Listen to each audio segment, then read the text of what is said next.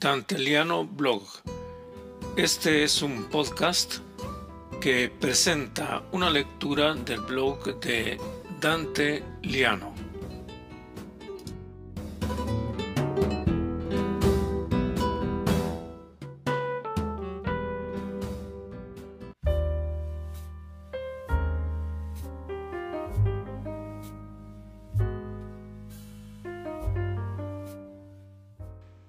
Soy Dante Liano y les presento el podcast El Regreso.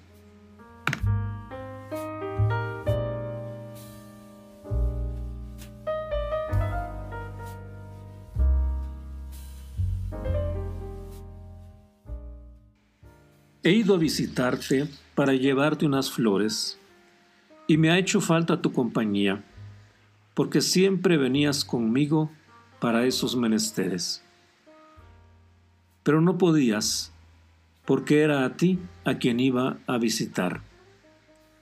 Me ha hecho falta también tu compañía, para ir a la casa de campo de nuestro hermano, porque en esos viajes pasaba por tu casa y nos íbamos juntos por el camino hacia la antigua ciudad, cerca de cuyos monumentos está la montaña en donde admiramos un volcán peligroso y eterno y otro volcán, manso y reposado.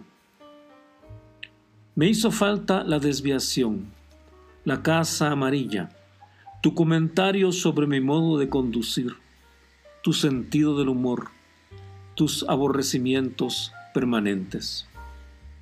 No pudiste venir por las flores, por el prado, por el cielo azul inmutable y sus nubes que amenazan lluvia, por la negra lápida, en donde está tu nombre y unas fechas en oro.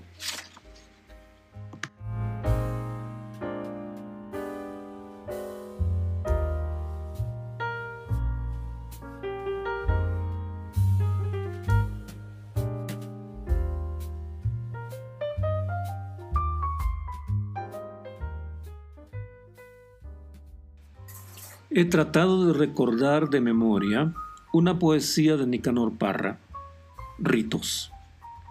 Según la engañosa falsaria que nos habita, el poema comenzaba con Cuando regreso a mi país, lo primero que hago es preguntar por los heridos.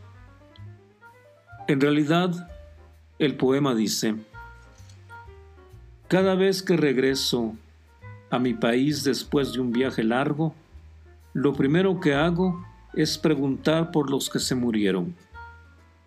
Todo hombre es un héroe por el sencillo hecho de morir, y los héroes son nuestros maestros. Y en segundo lugar, por los heridos.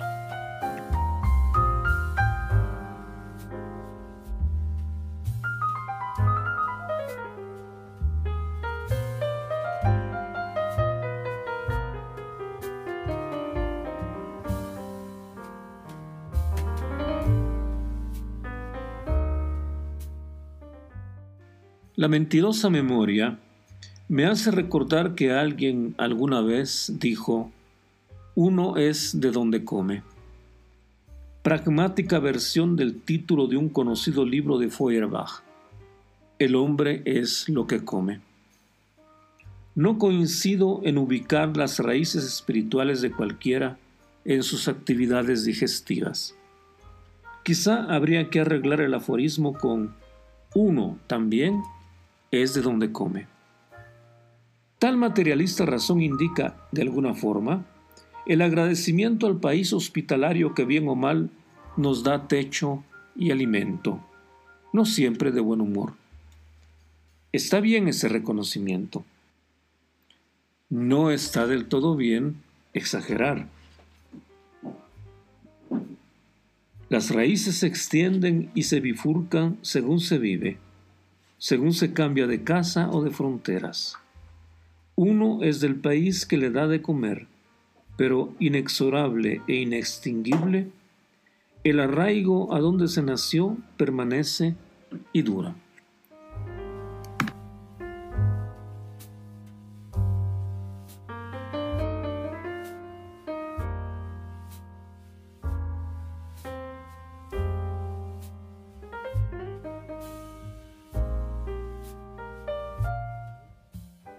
Y vengo a recordar entonces una frase atribuida a Gabriel García Márquez, probablemente apócrifa.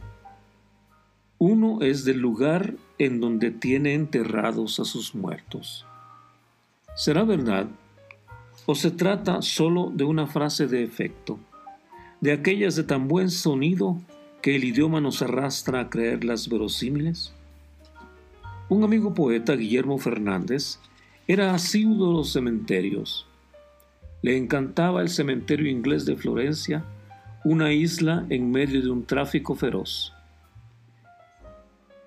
Y cuando se va a París, no se puede dejar de ir a visitar a Julio Cortázar, con sus cartas de admiradores depositadas en liturgia laica, la de Jim Morrison, Enrique Gómez Carrillo, Consuelito Suncín, Miguel Ángel Asturias, con su estela maya que figura un rostro como el del mismo escritor.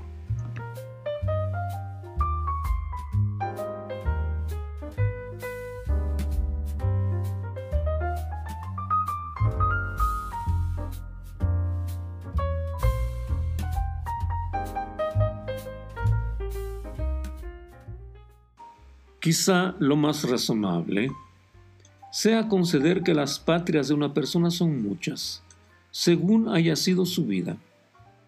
Los mayas consideran que una persona es de donde está enterrado su ombligo. Se refieren a una costumbre ancestral. Cuando nace un niño, la comadrona se preocupa de enterrar el cordón umbilical en el patio de la casa o bajo un árbol cercano a la habitación. Esto garantiza físicamente la raigambre a un determinado lugar.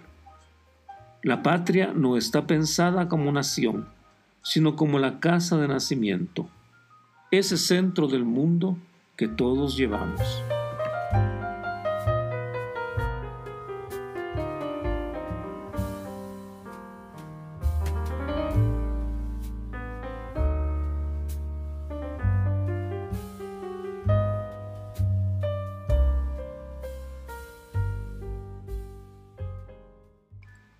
Algunos escritores fatigan el lugar común repitiendo, mi patria es el lenguaje. No es verdad. Quizá la respuesta que más se acerca a la verdad la sugiere Salomón, cuando dice, en donde está tu tesoro, allí está tu corazón. La sentencia puede ser interpretada en modo literal. Hay quien tiene su corazón puesto en los propios bienes materiales, o puede ser interpretada en modo espiritual, al revesando el dicho, en donde está tu corazón, allí está tu tesoro. Quizá la patria no sea más que un lugar abscóndito, ese donde atesoramos nuestros afectos, donde residen las personas que amamos y que pueden ser vastos territorios del interminable mundo.